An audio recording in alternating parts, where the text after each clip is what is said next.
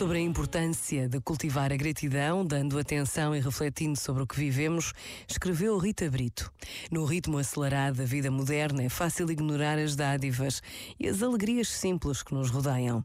A reflexão permite-nos cultivar a gratidão, reconhecendo e valorizando os aspectos positivos das nossas vidas. Essa apreciação consciente promove uma mentalidade positiva, reduzindo o stress e melhorando o bem-estar geral.